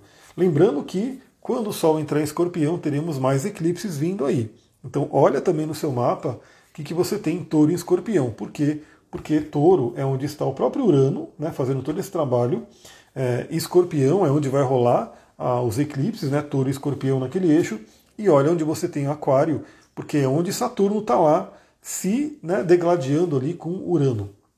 Então eu coloquei duas palavras, porque dentro de uma quadratura é, a gente pode até pensar né, que um planeta vai vencer, um planeta é mais forte, então tem algumas visões, né? É, geralmente o planeta mais lento ele predomina. Então a gente poderia dizer que Urano predominaria sobre Saturno, mas também tem uma visão de que o Saturno está no seu domicílio, então ele está muito forte. Eu, né, com uma, uma visão mais não violenta, prefiro dizer o seguinte: a gente tem que atender as duas demandas, né? olhar como que a gente pode atender as duas demandas, porque afinal os dois estão dentro da gente. Né? Então a gente não quer simplesmente matar um Saturno, porque o Saturno está dentro da gente. A gente não quer também simplesmente acabar com o Urano, porque ele está dentro da gente. Meu Aquário na casa 7, Touro na casa 7, não dá para fugir. É, na verdade, o Aquário não, né? O Aquário, o aquário vai estar tá quadratura. Se você está casa 7 em Touro, o Aquário vai estar tá provavelmente na casa 4. Né? Escorpião no ascendente, mas já tem o Urano retrógrado na casa 12. Como ativa ele? Então, Exatamente. Quando o Urano está retrogradando, algumas coisas acontecem também, né? O nosso próprio Urano vai vibrando mais de uma certa forma, também numa interiorização, Aquário na 4, exatamente. E quem tem o signo de Aquário forte no mapa sente mais. Por quê? Porque Urano é o regente moderno de Aquário. Então eu sinto mais porque eu tenho Sol em Aquário e Mercúrio em Aquário. Se você tem uma Lua em Aquário, um ascendente em Aquário, vários planetas em Aquário, você também sente mais esse momento de retrogradação de Urano, como se fosse um pouco mais forte. Mas a gente tem essa quadratura de Saturno em Aquário e Urano em Touro. Eu separei duas frases que a gente pode refletir nesses próximos dias e principalmente, como eu falei, no início de outubro, primeiros dias de outubro. Bom, a primeira palavra é quebra de rigidez, né? porque o Saturno ele tem uma tendência, principalmente no negativo dele, de encouraçar, né? de trazer uma rigidez. No do Sul conta com certeza, principalmente questões kármicas, questões de vidas passadas ou que precisam ir embora. Conta sim. Porque, aliás, ele também está em touro, né? O, o Nodo Norte está em touro, o Nodo Sul está em escorpião. Eu até conferi, eu estava conferindo aqui na, na movimentação astrológica, se Urano na retrogradação faria uma nova conjunção com a cabeça do dragão, mas não vai fazer. Exata não vai fazer. Ele vai chegar muito perto, mas não vamos ter uma conjunção exata de Urano com o Nodo Norte. Nossa, você explicou tudo, por isso tem um sentido desde o ano passado. Exatamente. Então, quebra de rigidez. O Saturno ele pode trazer uma certa rigidez. Novamente, o encoraçamento pode trazer uma rigidez de pensamento, um aprisionamento da vida. Parece que a vida não anda, também as coisas vão né, se lentificando. E Urano, ele quer ir para frente, ele quer performar, ele quer né, se libertar. Então é como se fosse essa força de quebrar as rigidez, ou pelo menos limpar elas, dissolver elas, modificar, porque eu também, como eu trabalho com a parte corporal, antigamente se falava muito em quebrar a couraça, né? Então fazia coisas muito impactantes, a pessoa vomitava, entrava em catarse. Hoje se fala mais em dissolver uma couraça, uma coisa um pouco mais suave. Mas basicamente a gente poder se libertar. Urano quer libertação, quer ir para frente, quer ir para o futuro. E se tem alguma coisa que nos aprisiona, a gente tem que se libertar. Urano está pedindo isso. Ao mesmo tempo, né, olhando pela visão de Saturno, olhando pelo lado de Saturno, o Saturno pede uma estrutura para essa libertação. Então não adianta também a gente falar, vou jogar tudo para o alto, e não ter uma estrutura para segurar aquilo. Né? Então a gente tem que sempre lembrar que numa disputa planetária, principalmente numa oposição, mas numa quadratura isso também acontece, a gente tem que ver que a gente tem que trabalhar o melhor de uma energia planetária, evitando o pior dela, né? evitando o lado sombra dela e ao mesmo tempo do outro. Então, o Saturno, como luz, né? a luz que o Saturno pode trazer nessa quadratura de Saturno e Urano, é justamente o que? Uma estrutura, uma responsabilidade, uma capacidade. Né?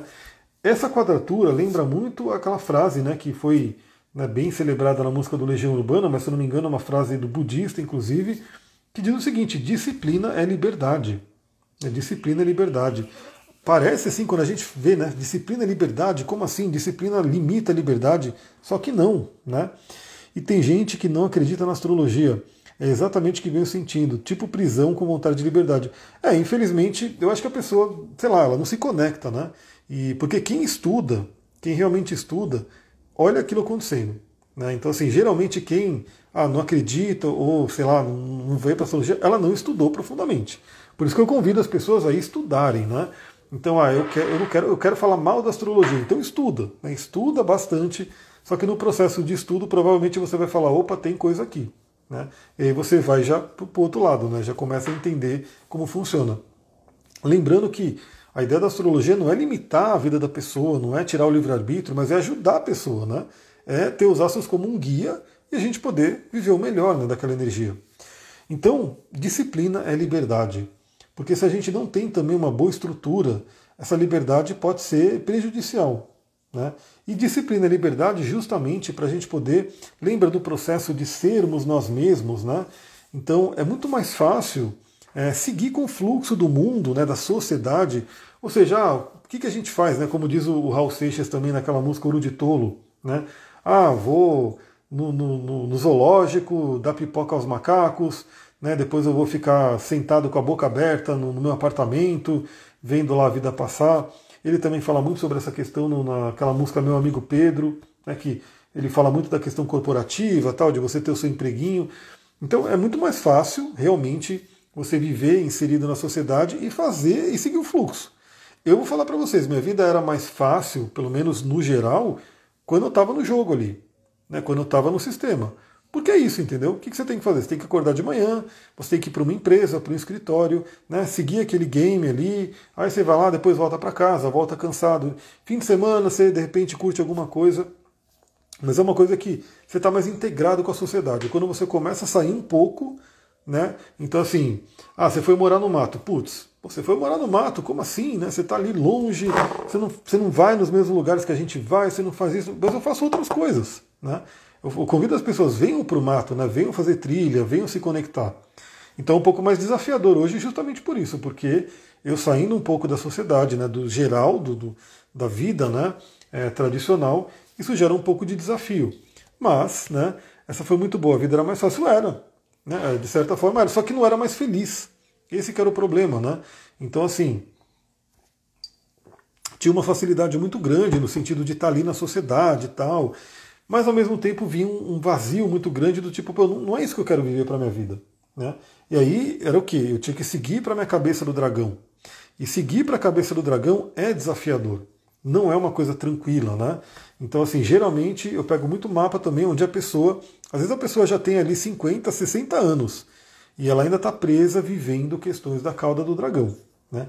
Em contrapartida, às vezes eu pego pessoas de 20 e pouquinhos anos e já estão vivendo questões da cabeça do dragão. Então, por quê? Geralmente é um desafio. Né? Você ir para a cabeça do dragão, o mais confortável é ficar na cauda. E eu posso dizer que até hoje eu tenho desafios para viver a cabeça do dragão, mas eu estou nela, eu estou seguindo o fluxo dela. Isso aqui tá, já está funcionando. Quanto mais consciente você fica, mais dificuldades. Às vezes não queria ser consciente. É, é aquela coisa, né? A gente realmente, por exemplo, a coisa da, da, da empatia com todos os seres é extremamente dolorosa, né? Seria muito mais fácil estar tá ali, tipo, ah, não ligo para nada e beleza, né? O sofrimento. Não... Mas eu, como ascendente em peixes, sol na casa 12, para mim é extremamente sofrido tudo, né? Até o ponto de eu questionar a natureza, de eu falar, poxa, por que, que tem que ser assim, né? Você vê na natureza um bicho devorando o outro, comendo o outro, e aí você fala, meu, que, que dor, né? Por que, que tem tanta dor, né? Por que, que não é pelo menos de uma forma onde o, ser morre naturalmente, aí o outro vem comer? Não, é uma coisa de caça, de um devorar o outro, envenenar o outro. Mas é a natureza, né? é parte dessa nossa realidade. Tem, quem tem, o mundo de Netuno, né, que é o mundo de peixes, não aceita muito isso, não gosta muito disso, mas tem que viver, né? Está aqui nesse plano, tem que fazer isso. Então cria uma estrutura para sua libertação. Eu vou dar um exemplo bem básico também, né? É, que tem a ver inclusive com a minha jornada, meu storytelling aí da vida, né? Porque eu estava de saco cheio, né? A ponto de eu falar, meu, eu vou jogar tudo pro alto, vou dar minhas cotas da empresa para os meus sócios e vou para São Tomé. Né? Vou ficar em São Tomé, no meio daquela montanha, né? Vou botar o chapéuzinho ali, o gorrinho de, de, de duende que o pessoal usa lá, e vou ficar em São Tomé. O que, que eu posso fazer lá? Sei lá, vou vender um, um artesanato, vou fazer uma pastral ali na, na pracinha para os turistas. Mas eu estava nesse ponto, que eu estava tão estressado que eu falei, meu, eu não, não, quero mais viver isso, né? Só que aí o meu coach, na época, eu estava fazendo um processo de coaching, né? Ele me segurou, ele falou, não, calma aí, calma aí. Ele foi o Saturno que veio pedir uma estrutura. Então, eu tendo essa paciência, eu tendo tido essa paciência, eu pude, eu demorei um pouquinho mais, né? Então, eu queria jogar tudo para o alto naquele momento, né? Por, por questões que eu estava passando, mas eu tive que segurar um pouquinho mais, praticamente uma gestação, né? Que teve esse efeito ali, mas ao mesmo tempo eu tive uma estrutura muito melhor. Por quê? Porque aí eu pude vender, em vez de dar minhas partes, né, minha cota, ah, toma aí, eu não quero mais saber de nada, eu pude vender a minha parte da empresa, e aí com, com o dinheiro que eu recebi eu pude fazer todas as minhas formações, enfim, tudo que eu tinha que fazer para viver a vida que eu vivo, vivo hoje. Então esse é o convite da estruturação para a liberdade. Né? Às vezes você está de saco cheio de alguma coisa, você quer se libertar, mas o que você pode fazer para ter uma estrutura melhor, né? para não ser simplesmente o arcano louco do tarô? Eu vou trazer aqui, né? Ó, tem a cauda do dragão no meu sol, Ares e a cabeça na lua em Libra. Olha que interessante, forte, hein? Essa é uma conexão muito forte aí com questão de vida passada, questão kármica, porque os dois luminares estão se conectando aí com a cabeça e cauda do dragão. Eu vou trazer aqui né, Urano, dentro da, da linha de tarô que eu sigo, tem a ver com arcano louco. Eu vou trazer aqui o louco. O louco do Crowley ele é um pouco diferente, né? Do louco que a gente vê no tarô tradicional, com aquela trouxinha andando né, para o penhasco. O louco do, do, do Crowley é um pouco diferente, é mais magístico, né? Uma linha mais magística. Mas ele traz aí esse simbolismo, né? Então o louco ele tem a capacidade de criar tudo. Mas a gente pode ter uma coisa muito tipo, ó, The Fool, né? Que é o Duende Verde. Então tem muito simbolismo aqui, pessoal. Essa, essa carta, quando você começa a olhar, cada uma dessas coisinhas é um simbolismo. A borboleta, o tigre aqui, né? O, o, crocodilo que tem aqui embaixo, tudo isso tem um simbolismo enorme que está por trás da carta, né? Está emanando uma energia da carta. Então o louco ele tem muito a ver com Urano, né, que é aqui a letra Aleph, o elemento ar, o sopro divino. Ele tem um potencial enorme, mas o louco no negativo ele também não tem estrutura nenhuma. Né? Então o louco ele realmente ele tem todo esse potencial, mas como tem Saturno na jogada, né, como Saturno está participando, Você viu que o Crowley é citado no Sandman? Não vi. Sandman o que? É uma série que lançaram? Sandman eu sei que é uma história, né? Do bem famosa, aí, um quadrinhos. Mas eu não sei, que tá rolando uma série, tá rolando alguma coisa aí que eu não sei. Né? Mas com certeza ele deve ser citado, né? Porque os, os magistas, os ocultistas, ó, goste você do Crowley ou não, ele teve ali uma participação muito grande ali no mundo da magia, do ocultismo, até porque ele deu a louca e falou, meu, vou jogar tudo pro mundo, vou mostrar tudo. Antes era tudo muito secreto, né? Tinha aquela questão de maçonaria, aquela questão de sociedade secreta, ordem secreta. De repente o Crowley ele foi jogando tudo pro alto por mais que ele não tenha sido uma pessoa exemplar. Mas enfim, né? Série baseada nos quadrinhos. E tá onde? Tá no Netflix? Essa me interessou, hein? Essa me interessou. Se tiver no Netflix, acho que é fácil para assistir ali na televisão. Eu posso colocar aí na, nas coisas que eu quero assistir, uma pipoquinha ali, o Sandman pode ser interessante. Bom, falamos bastante, eu acho que até passei do horário, né? Depois só me fala se era Netflix mesmo. Tá aí 16 e 16, horário da torre, né? Du duplamente 16. Pra gente ir finalizando, não vai rolar a live de Libra, do Mercúrio em Libra hoje, porque, como eu falei, eu vou ter que gravar o podcast e ainda dar aula depois. Mas amanhã a gente faz a live do Mercúrio, que vai entrar em Libra à noite, né? Também ele não entrou ainda. Netflix, maravilha. Ele vai entrar em Libra à noite. E amanhã a gente fala sobre o Mercúrio em Libra para trocar mais uma ideia. Mas para ir finalizando, dois óleos essenciais e dois cristais que a gente pode utilizar nesse período todo, né? Então lembra que o Urano vai ficar retrógrado até janeiro. Pode passar live de três horas hoje. Enquanto minha voz aguentar, eu vou falando, né? Minha voz ainda tá. Eu preciso fazer um trabalho com minha voz. Eu estou passando aqui um mirra, né? Um óleo de mirra, fazendo uma massagem. Porque eu tenho Quiro em touro na casa 13, então eu tenho uma questão forte, uma ferida com a voz, né? E por isso que também eu nem falava, né? Eu tinha o meu trabalho anterior era muito mais introspectivo, tudo, que era a minha cauda do dragão. Agora eu tenho que ir para a cabeça do dragão, tenho que falar um monte, mas tenho que trabalhar essa voz, né? Não é por acaso, essa live parece que veio para mim. A Rô ficou muito feliz. E lembra, né? Lembra de compartilhar com outras pessoas que podem gostar também de tudo que a gente conversou. Bom, óleo essencial que eu separei ali, né, para esse momento. O primeiro é um óleo que ele não é tão conhecido, né? Para o trabalho psicológico e energético, ele é muito conhecido por, pela ação física dele, né? que é um dos óleos tidos como mais medicinais. Até o cheiro dele lembra muito uma coisa medicinal. Que é o óleo de melaleuca, o titui. O óleo de melaleuca. Realmente assim, não é aquele cheiro mais chamativo, né? Eu vou sentir aqui, eu gosto do cheiro, porque eu gosto de muitos cheiros de óleo, né? Mas não é aquele cheiro, não é uma lavanda, não é um ilang-lang, não é uma rosa, né? É o melaleuca, ele tem um cheiro bem assim, é, ligado mesmo a coisa de sepsia, asepsia, né, de limpeza. Então é óleo tido como óleo de limpeza. E por que, que eu coloquei o melaleuca aqui, o titui? Porque ele é ligado a Urano né, e o próprio signo de Aquário. E eu quero compartilhar com vocês né, algumas reflexões aqui do titui. Né? Por que, que eu estou colocando ele aqui? Bom, primeiro que ele é chamado aqui óleo de limpeza e clareza.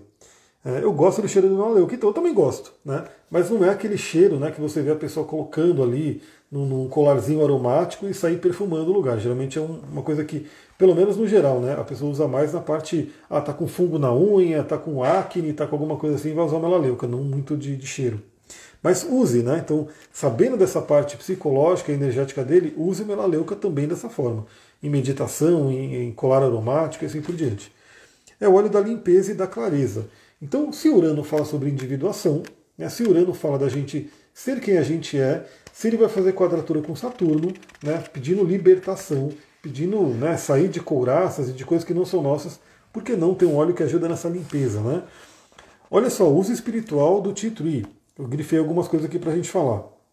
A primeira é a Titui facilita a entrada e o processamento da inspiração divina, da luz da cura e da verdadeira sabedoria, que são também atributos de Urano, né? Candidíase e também a batata, exatamente. Né? Por isso que eu falei, ele é um óleo, um óleo muito conhecido pela ação medicinal dele, né? Muito boa contra fungos, bactérias, né? limpeza, é muito conhecido por isso. É, olha só, então Urano ele também tem a ver com essa questão de inspiração divina. Quando a gente pega na árvore da vida cabalística, né, que eu gosto muito de trabalhar com esse, esse, esse arquétipo né, da árvore da vida, Urano está em Rokma. Né? Rokma seria a mente de Deus. Então Urano também é chamado na astrologia de oitava superior de Mercúrio. Mercúrio rege a nossa mente. Então é como se Urano fosse uma mente superiora. E o Titui, né, eu diria que limpando o nosso campo espiritual, aí como você pode fazer, né? Você pinga ali, eu vou, fazer isso agora, para vocês verem, né? Cada vidrinho desse aqui é maravilhoso, pessoal. A gente pode fazer muita, muita coisa. Bom saber dessa parte energética, exatamente. Você pinga aqui uma gotinha, uma gotinha do óleo, porque a gente está falando de algo muito potente, né? Tem muitas folhas de tituí aqui para formar uma gotinha. Você já vai ter o cheiro, você já vai ter uma ação física, mas também, principalmente, a energética, a vibracional. Então já tem a vibração do óleo aqui. Eu não vou ficar tanto tempo meditando aqui, porque estamos numa live, mas olha, é muito gostoso. Você faz aqui uma inspiração, vai se concentrando, vai visualizando uma luz branca de limpeza em todo o seu campo áurico, abrindo os caminhos para você receber inspirações. Você vai sentindo. Você pode passar as mãos né, energizadas com esse óleo de no seu campo áurico. E eu, claro, né, eu gosto muito também depois de finalizar, já que fica um pouco de óleo na mão, né? Fica ali, tá, tem chakras aqui, né? Tem vários pontos de reflexologia que estão absorvendo esse óleo, mas eu pego o que? Eu passo aqui, né, espalho aqui pela pele, passo aqui na barba, que é muito bom também, né, passo aqui no pescoço e pronto. Você pode ter ali um ritualzinho de 5 minutos. 5 minutos que é uma pausa que você faz para você, né, para sua energia, né, onde você pega uma gotinha do óleo e faz todo esse processo, a sua visualização, a sua respiração. Isso é maravilhoso. Continuando aqui né, com o Tituí, Deixa eu pegar aqui o que mais que ela coloca aqui para a gente poder né, entender. Olha só, o aroma fresco da tree deixa você atenta no dia a dia, né? o que ajuda na prática espiritual da autoobservação. Então, novamente, a gente está com vários planetas retrógrados. É, os, os, três transpessoais já estão, né? O, o, Saturno já está, o Júpiter também já está, e Marte vai ficar, e Mercúrio também vai ficar. Então a gente tem um monte de planeta retrógrado, aquele momento de olhar para dentro, se observar. Uso mental do Tituí. Use o Tituí com a intenção consciente de absorver e emitir sabedoria, vibrações e comunicação, inclusive a de mente para mente. Né? Então, uma conexão ali até telepática. Uso emocional do Tituí. A Tituí estimula a expansividade para você avaliar a profundidade das emoções. Então, é bem interessante para você avaliar as emoções vai ter muito a ver com essa energia aquariana, uraniana e também virginiana que está acontecendo agora. É, bom, na parte física, como eu falei, né, é realmente um óleo que é muito utilizado, trabalha muito uma questão de né, é, tirar doenças, fungos e assim por diante. O outro óleo que eu gostaria de indicar para vocês, então enquanto o Titui está mais ligado ao lado de Urano, né, eu tenho outro óleo aqui que está mais ligado ao lado de Saturno. E vocês vão entender aqui por quê? Primeiro eu vou mostrar o óleo. Né? Eu vou tomar aqui uma aguinha e vou mostrar o óleo. O óleo para Saturno é esse aqui, cedro. Cedro, um óleo incrível, a árvore de cedro. Vou, vou também sentir o cheiro aqui. Um cheiro bem forte né, de madeira, né, ligado aí realmente a você andar numa floresta com cedros e várias árvores. Óleo de cedro. Por que, que eu estou trazendo óleo de cedro para esse momento? Ele é ligado a Saturno, né? Saturno, Capricórnio, essa energia bem aterradora. Olha só o que, que o óleo de cedro traz aqui para gente. Esse tem um cheiro bom, o cedro é maravilhoso, tem um cheiro muito bom. Ah, o titui, Inclusive, pelo menos esse dado terra, eu estou sentindo um cheiro mais gostoso. Né? Eu coloquei aqui na mão e, e inalei, né? Eu não, como eu falei, eu não tinha muito hábito de inalar o titui. Para mim, o titui é aquela coisa medicinal, né? Então, tá com alguma coisinha ali, você vai usar o titui. Pensando mais nessa parte energética, que eu comecei a cheirar ele, cheirei agora, inclusive, o cheiro é bom. Né? O cheiro é bom. Lembra até um pouquinho do eucalipto. Lembra um pouquinho do eucalipto. Bom, cedro, por que eu estou colocando cedro? É um óleo ligado a Saturno, né? E protege e limpa. Né? Então também é hora de limpeza, também traz uma proteção para tudo o que vai estar tá acontecendo, para toda essa loucura energética que o próprio mundo está tá passando. Né? E aí ela coloca aqui uso espiritual do cedro, acrescente o cedro a misturas sinergéticas para eliminar a negatividade que pode nos pegar nesse momento. Né? Então, novamente, o mundo ele está passando por coisas muito profundas. Se você assiste uma televisão, se você vê alguns vídeos no YouTube, noticiário, você pode ser muito contaminada ou contaminado com negatividade. Meu Deus, a Europa está passando por dificuldades, mas aí outro país também, e a Rússia, a China, a Ucrânia, Estados Unidos. Você começa a ver essa coisa toda acontecendo pelo mundo e pode ficar com uma negatividade muito forte. Ou seja, meu Deus, o que, que vai acontecer? Né? E se a gente é pego por essa negatividade, a gente não consegue fazer muita coisa. Então, por pior que esteja os arredores, a gente tem que manter a nossa firmeza. E o cedro ajuda muito nisso. É, aí ela coloca aqui, né? A sálvia e o cedro são tradicionalmente queimados juntos em cerimônias e fumigações. Assim também, use-os em combinação em um vapor aromático energético para combater energia negativa. Bom, a sálvia é muito conhecida como planta de limpeza, né? Os nativo-americanos usam a sálvia branca. Na aromaterapia, a gente tem a sálvia esclareia, que eu infelizmente não tenho aqui o vidrinho para mostrar, terei, né? Eu estou meio que completando a minha coleção de óleos essenciais. A sálvia está na lista de umas próximas, que eu adoro o óleo de sálvia. Mas você pode, se você tiver, né, usar junto o óleo de cedro com o óleo de, sal, com o óleo de sálvia, botar no difusor, botar na mão, fazer aquela limpeza. É um óleo profundamente de limpeza energética. E para isso também tem o junípero. Né? O junípero, deixa eu mostrar aqui, já que a gente falou de limpeza energética, vale a pena. Me perguntaram, inclusive, né, no, na, aqui no, no inbox do, do Instagram, é, principalmente para influências espirituais, né, influências energéticas que podem estar afetando o nosso campo, junípero. O junípero é muito utilizado pelos povos antigos para essa limpeza energética, né, para né, limpar maus espíritos e coisas do tipo. E tem um cheiro incrível. E fisicamente ele limpa o nosso corpo também. Né? Ele faz parte, inclusive, hoje, pessoal, para quem não viu, eu até peguei, esse bogo eu peguei. Eu falei, pô, esse eu preciso. É, hoje, se você comprar o Zendocrine na do Terra, você ganha o óleo de olíbano de 5 ml. O meu olíbano acabou, eu falei, preciso de olíbano, e aí ganhar um olíbano é maravilhoso, né? E o Zendocrine eu já estava querendo ele, né? Porque eu pensei em comprar o óleo de coentro, né, que está em promoção nesse mês, mas assim, falei, bom, o óleo de coentro ele é muito forte, né? Principalmente ele é muito conhecido para limpeza né, de metais pesados, detox. Aí eu olhei para o Endocrine, porque a do Terra tem vários mix, né, várias sinergias que já atendem uma demanda, e o Endocrine é para detox, é para limpeza energética. Não só energética como física, né? Então, se ele faz uma limpeza física, ele também acaba fazendo energética. Mas ele usa endocrine, ele já vem com o, o, junípero, ele vem com gerânio, ele vem com alecrim, ele vem, eu não sei se é toranja ou própria laranja, e ele vem também com o coentro. Né? Então, assim, o Zendocrine ele é uma sinergia feita para você poder ingerir e fazer um detox do corpo. Eu já comprei meu LRP, vai chegar, né? E semana que vem eu estou com o Zendocrine e eu mostro aqui para vocês. Amanhã provavelmente é o último dia de, de, de bogo, né? Eu quero ver qual que vai ser de amanhã, a não ser que eles estendam para o fim de semana. Amanhã será o seu último dia. E o bogo é você compra um óleo e ganha outro totalmente gratuito, gratuitamente, né? De graça. Então é maravilhoso. Bom, então, cedro, continuamos aqui com o cedro que eu estava falando da limpeza energética que ele traz. Boa tarde, Michel. É, olha só, é, o cedro ajuda na meditação e na prece, aprofundando a prática espiritual e os rituais. Então, meditem nesse período, meditem que vai ser muito bom. Quem não tem o hábito de meditar, procura né, fazer, que seja cinco minutos por dia. Você vai ver que você vai gostando, você vai aumentando o processo. É útil quando queremos consolidar uma prática de visualização ou nos concentrarmos em uma intenção a fim de aproveitar bem os dons da lei da atração. Estimula visões proféticas, ou seja, é um óleo maravilhoso para você poder fazer visualização criativa. O que você quer criar na sua vida?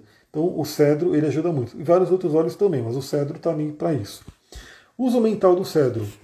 Use o óleo de cedro para ficar com os pés no chão. Use-o quando estiver mentalmente cansado para retomar a concentração. A energia da árvore nos ajuda a consolidar nossos potenciais interiores. Então o cedro ele nos aterra, né? E Saturno pede para que a gente se aterre, né? Tem os pés no chão na realidade. Então é muito interessante o cedro para isso. No uso emocional, o cedro ajudará você a recuperar o equilíbrio por meio da natureza. Ele o estimulará a passar mais tempo ao ar livre a fim de superar problemas emocionais. Na natureza, use esse óleo para visualizar as toxinas emocionais saindo da sola dos pés em direção ao chão. Então também, pessoal, como eu falei, né? Você ir para a natureza, você está tomando um banho de floresta, que é muito pesquisado já no Japão, é utilizado até pelo governo, enfim. E a gente sabe que tem toda a parte energética, né? Então ir para a natureza é fundamental, é maravilhoso, causa um bem enorme. Para quem não pode ir para a natureza, né? Então imagina, a pessoa mora numa cidade, num apartamento, às vezes não tem como está sempre né, em meio à natureza selvagem, principalmente, né, porque às vezes ela pode ir numa praça, pode ir num, num, lugar que tem uma árvore, que já é muito legal, mas a natureza selvagem, né, quando você entra num ambiente onde predomina a natureza, onde é mato para todo lado, e não é que aquilo foi plantado, aquilo foi nascendo de acordo com a mãe natureza queria. É bem forte. Para quem não pode isso, o óleo de cedro ele é maravilhoso, porque você se conecta energeticamente com a energia das árvores. Não só o cedro, mas várias outras árvores. Eu mesmo fiz uma misturinha, né? Porque cada vez que um vidrinho desse acaba, esse aqui já acabou também de limão, eu já pego, aproveito o vidrinho, ponho um óleo vegetal, né? Estou usando no, no, nesse momento né, um óleo de semente de uva e vou fazendo uma sinergia que eu quero. A do Terra tem uma sinergia chamada Midnight Forest, que infelizmente ela não está à venda aqui, ela estava, mas eles tiraram, eu não consegui comprar. E o Midnight Forest é uma, como se fosse uma experiência de uma floresta à noite, né, de um banho de floresta. O que, que eu fiz? Falei, bom, eu vou fazer o meu Midnight Forest. Peguei todos os óleos de árvores que eu tinha, né, o cedro, o junípero, né, o, o, eucalipto, fui pegando todos os óleos de árvores, juntei nessa mistura e tá maravilhoso. Eu passo nos pulsos, né? Então esse, esses óleos todos vão entrando na corrente sanguínea, eu também sinto o aroma e estou me conectando com todas essas árvores. Então, o óleo essencial ele ajuda você a trazer a natureza para dentro da sua casa. Né, para quem não pode, de repente, estar. Tá... Eu mesmo, eu gostaria, por mim e pelo Duque, que está aqui dormindo, né, Duque? A gente ia para a trilha todo dia. Né? Só que não dá tempo de ir para a trilha todo dia, infelizmente. Né? Eu saio passear com ele, dou um rolê mais perto. Não dá para ir ficar uma hora, duas horas andando na trilha todo dia. Mas eu gostaria de fazer isso. E como eu não posso ir na trilha todo dia, embora eu esteja no meio da, da mata aqui, eu tenho os óleos essenciais, eles suprem essa demanda, né, desse contato com a natureza. O que mais que ela coloca aqui? Né? É, aí o uso físico tem um monte de coisa também, ele é muito bom para a pele, para o cabelo e assim por diante, mas aí deixa para a gente falar isso outra hora, para a gente ir finalizando, porque são quatro e meia da tarde, eu ainda vou ter que gravar o podcast e entrar na aula depois. Cristais que eu separei para esse momento. Bom, o cristal mais associado aí a Urano, na energia de Urano, é o quartzo translúcido. E aí eu quis trazer ele em esfera. Eu tenho uma esferinha, né? Uma bolinha de cristal, literalmente, do quartzo translúcido. Olha só, eu apareço de cabeça para baixo, ó, no reflexo. Olha que loucura. Eu acho que eu estou de cabeça para baixo, né? Sei lá. Então, aqui, né? Quartzo translúcido. Claro, não precisa ser essa esfera, né? Você pode usar um, um quartzo que você tem ali. É, tem um aqui, eu vou pegar um aqui. Você pode usar uma ponta de cristal de quartzo que você tenha, né? Dessa forma. Pode ser o quartzo translúcido rolado também. Enfim, o cristal ele vai estar ali para você se conectar. O quartzo translúcido ajudando a se conectar principalmente com a inspiração de Urano, com a libertação, com grandes ideias, grandes inspirações, intuições. E para contrabalancear e, e trazer energia de Saturno e uma energia de interiorização também, o quartzo fumê, que aqui eu tenho uma esferinha de quartzo fumê. Né, já é. Olha que interessante, aqui eu tenho o yin e o yang, né? Eu tenho os dois aqui, as duas energias juntas, é muito interessante. Então o quartzo fumê, ele ajuda muito na interiorização, também é associado a Saturno, também é associado a Plutão, né? Para ajudar a gente a entrar no nosso interior. Pode ser lemuriano? Pode ser também. Pode ser. E assim, pessoal, aqui eu sugiro né, alguns cristais, mas lembra do que eu falei no início da live. Né? O cristal, quando você tem ali já uma utilização, quando você já tem uma, uma, um relacionamento com os cristais, eles te chamam. Então você pode, de repente, ter ali o seu, seu sua coleçãozinha de cristais e algum outro te chamar. Se algum outro te chamar, utilize. Né? Aqui eu estou dando duas sugestões, porque tem a ver com as energias que estão rolando, tudo. Se você tiver eles, eles podem te chamar também. Mas se você. Vou dar um exemplo básico, né? Vamos supor que eu estou aqui olhando. Aqui tem uma pequena parte dos cristais, né? Tem cristal pela casa inteira. Mas vamos supor que eu estou olhando aqui e o que me chamou, né? O que me chamou nesse momento, o que piscou para mim foi a numita. Aqui. A numita. Uma pedra incrível também, né? uma pedra que já não é tão facilmente encontrada. Eu posso usar a numita. Né? Então lembra-se disso, a gente quer ter um, um, relacionamento com cristais. Então, eu indico aqui, você pode usar os que eu indiquei, mas se algum outro te chamar, não importa qual seja, se você sentir uma conexão, pega ele. Por quê? Porque ele quer trabalhar alguma questão específica dentro aí da sua energia. Então fica de dica de cristal aí, quartzo translúcido e quartzo fumê. Eu trouxe até outro quartzo fumê para mostrar para vocês. Esse aqui é um Morion, um quartzo fumê bem escuro, bem escuro, muito legal a energia desse cristal. Infelizmente, é, é essa pedra das, das bruxas, sim, né, a numita é conhecida como pedra das bruxas, do bruxo, que é uma pedra de sorte, pedra de poder, é muito legal. Esse aqui, né, o, o quarto fumê Morion, infelizmente, muitas vezes você encontra ele meio que falsificado no sentido de ser modificado, né? Não é que ele é falso em si, eles pegam um quarto fumê que tende a ser mais claro, né? Veja que esse é bem mais clarinho que esse daqui, e geralmente tem até uns mais claros, mas ainda assim é fumê eles pegam, bombardeiam né, com uma irradiação para ele ficar bem escurão. Esse aqui especificamente, ele é natural mesmo, ele é bem escuro na cor que veio da natureza. Né? É um espécime incrível que eu tenho aqui, muito, muito maravilhoso, esse quartzo fumê Morion. Né? Usarei também ao longo desse período com o Urano retrógrado, desse cara aqui. Pessoal, é isso. Vou agradecer a participação de vocês. Olha só, a live durou aí né, mais de uma hora e meia. Muita gratidão aí quem participou. Quem quiser tirar um print, compartilhar na sua rede, eu vou ficar muito feliz. Depois eu vou colocar essa live também no YouTube, vou colocar também no podcast. E aí aproveitem né, toda essa temporada. Quem quiser se aprofundar no mapa, quem quiser saber como fazer o mapa, é só ver no meu perfil aqui, tem lá o link, tudo para você ver a página, ou manda mensagem para mim. E é isso. Amanhã, né, hoje já não vai rolar mesmo, pelo que eu estou vendo. Amanhã a gente fala sobre Mercúrio em Libra. Se der amanhã no mesmo dia, a gente fala também da Lua Nova em Virgem. Se não der amanhã para falar da Lua Nova em Virgem, a gente fala no sábado, que é quando ela vai acontecer. E eu vou também, como eu falei aqui, eu vou ver se eu resgato essas lives do Cavaleiro Preso na Armadura, vou mandar lá no canal do Telegram. Se você não está no Telegram, entra lá, né? Porque a gente tem uma, uma conversa ali, lá onde eu mando o áudio todo dia. Eu vou mandar essas lives, vou ver se a galera vai gostar né? E quero voltar com lives de livro. Então tem dois na minha mira. O primeiro é Os Quatro Compromissos, que eu acho um livro obrigatório, né? E o Cavaleiro do Preso na Armadura também. Mas eu posso trazer outras opções, fazendo votações e assim por diante. Deixa a live no Instagram? Deixarei. Ela vai ficar aqui no IGTV, mas eu vou também extrair ela e colocar no YouTube e nos podcasts. Um beijão, galera. Muita gratidão. Namastê, Harion. Para quem for aluno da aula, do curso, a gente se encontra daqui a pouquinho às 18 horas. Tchau, tchau.